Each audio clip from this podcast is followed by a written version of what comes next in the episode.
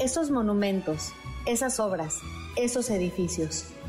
Mi ciudad es Chinampa, en un lago escondido. Nací en el turbulento año de 1968, cuando el sur de la Ciudad de México aún era un lugar tranquilo y alejado del bullicio. Vivíamos cerca del periférico, a la altura del Estadio Azteca. Para mí es como si esa mole construida para el Mundial México 70 hubiera estado ahí desde siempre. Formaba parte de mi panorama urbano de todos los días y de algunas noches en que brillaba con su resplandor, anunciando que había juego. Lo conocí de niña, con mi abuelo, por quien adopté como propio al equipo de la casa. Pero nada igual que cuando regresé en el 86, con motivo del segundo mundial. Nada como la emoción de entrar apretujados, de distinguir entre la multitud el acceso final, ese pequeño cuadro color verde pasto de cancha que se iba agrandando mientras uno se iba acercando, hasta revelar todo, el campo, las gradas llenándose poco a poco, las banderas, los miles de colores, el cielo que se veía de otro color desde ahí dentro. ¿Y tú? sintiéndote parte de todo esto.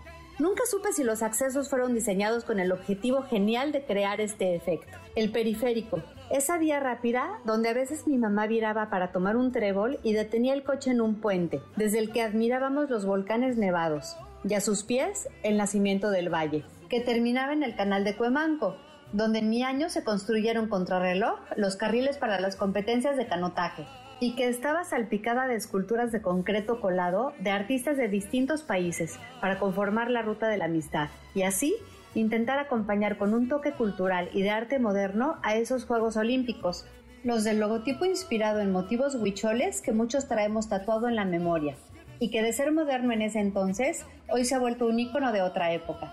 ¿Cómo nos hacemos retro junto con los símbolos de nuestros tiempos? Hoy estas piezas de arte urbano siguen ahí, pero medio se han perdido entre los muchos edificios que no existían cuando nacieron o cuando nacimos, y entre mil vericuetos del asfalto. Si cierro los ojos, aún las veo. Una torre altísima de vigas amarillas que parecían papas francesas, colaboración de Austria y Estados Unidos. Y mi favorita, la nuestra, la anfitriona. Un par de lo que me parecían unas enormes resbaladillas, una negra y otra blanca, que estuvo en la glorieta de San Jerónimo por años, y que hoy sé que hacía alusión a que se trataba de las primeras Olimpiadas en que los países africanos participaban en conjunto.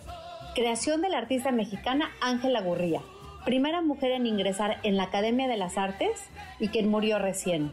Esa ruta fue escenario de un baile setentero especial y espacial, Space Girl, protagonizado por El Cuerpo, espectacular, de Raquel Welch, quien también se fue hace poco. No existía Perisur ni TV Azteca, inimaginable que ahí habría un McDonald's. Ni estaba, por supuesto, el segundo piso. Pero sí estaba Televisa, con su logo simulando el ojo humano atravesado por franjas a modo de persianas, representando el mundo visto a través de una pantalla. Y debajo, los números brillantes de su reloj de focos rojos. En ese periférico estaba también mi colegio, culpable por las mañanas y mediodías de los primeros embotellamientos de la zona. Por unos programas de intercambio recibíamos algunos veranos a niños extranjeros. Durante esas semanas nos sentíamos más mexicanos. Les mostrábamos nuestros tesoros con un orgullo recién estrenado y sorprendente para nosotros, en un tour que empezaba con el Museo de Antropología, que daba la bienvenida con el sonido de una lluvia simulada que cae desde una especie de un paraguas gigante, imponente, una obra de arte más que una fuente. Otra visita obligada era llevarlos a ver a la Guadalupana. Recuerdo haber visto en televisión el solemne y emotivo traslado del ayate de Juan Diego, narrado por la voz entrecortada de Paco Malgesto.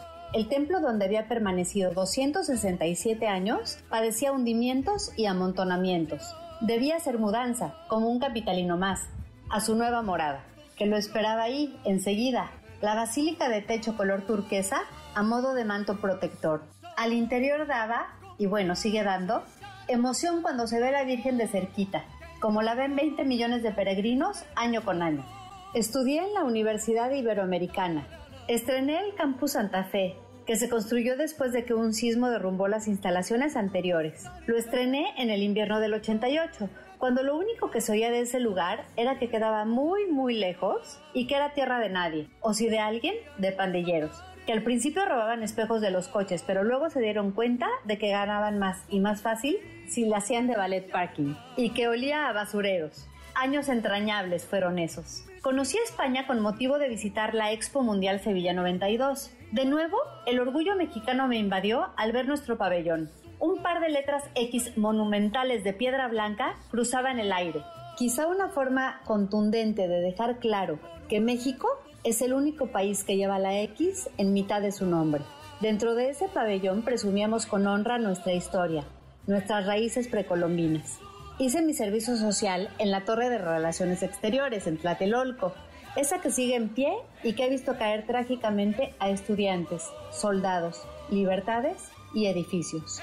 Mi primer trabajo fue en la Rectoría de la UAM, esa universidad que proponía un modelo en el que pagara quien tuviera posibilidad y que los profesores pudieran combinar la docencia con la tarea de investigar. En ese tiempo, con la mente en otras cosas, no puse la debida atención en quién había sido el fundador y el primer rector. Otro empleo que tuve fue en la colonia del Valle, muy cerca de la Torre de Mexicana, la extinta y no aerolínea. A ese edificio lo llamaban la licuadora, por su forma ensanchada, que en ese entonces era el tercer rascacielos más alto de la ciudad, en Xola, cuando aún era calle y no eje vial. Tiempo después, trabajé en el Palacio Legislativo de San Lázaro, sin saber que su estructura estaba inspirada en la ciudad maya de Uxmal. Eso fue en los años en que se podía manejar de regreso a casa sin miedo, a la hora que los diputados terminaran de sesionar, así fueran las 3 de la mañana. Basta con asistir una vez para saber que no hay mejor plan que ir al Auditorio Nacional. Mi primer concierto ahí fue de Emanuel.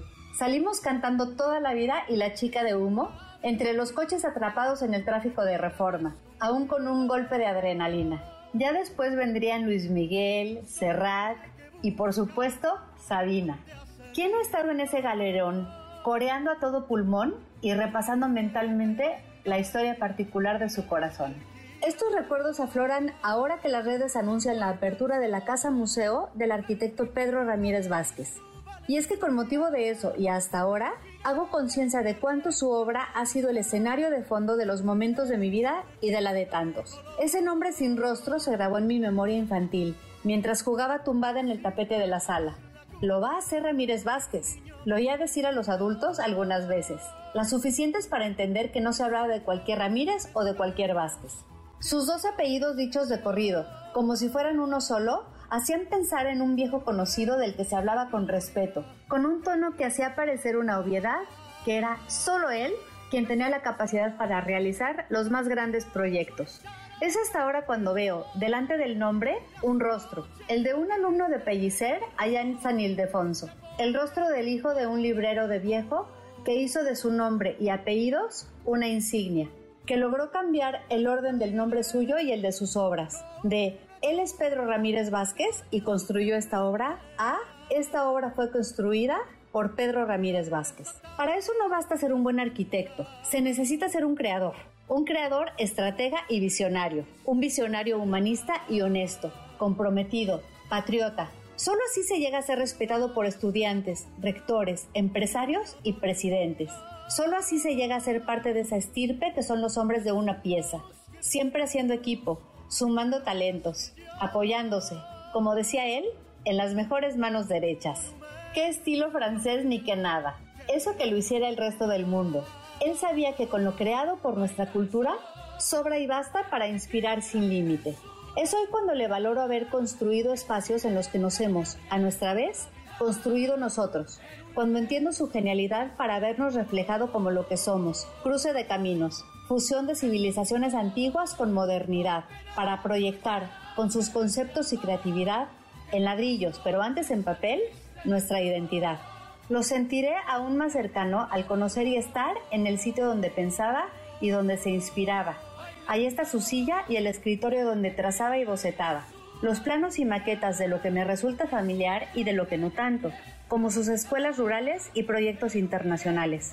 La memorabilia de aquellas Olimpiadas, el vestuario, los carteles, las medallas, las réplicas de esculturas, los recuerdos, las fotos, su biblioteca completa.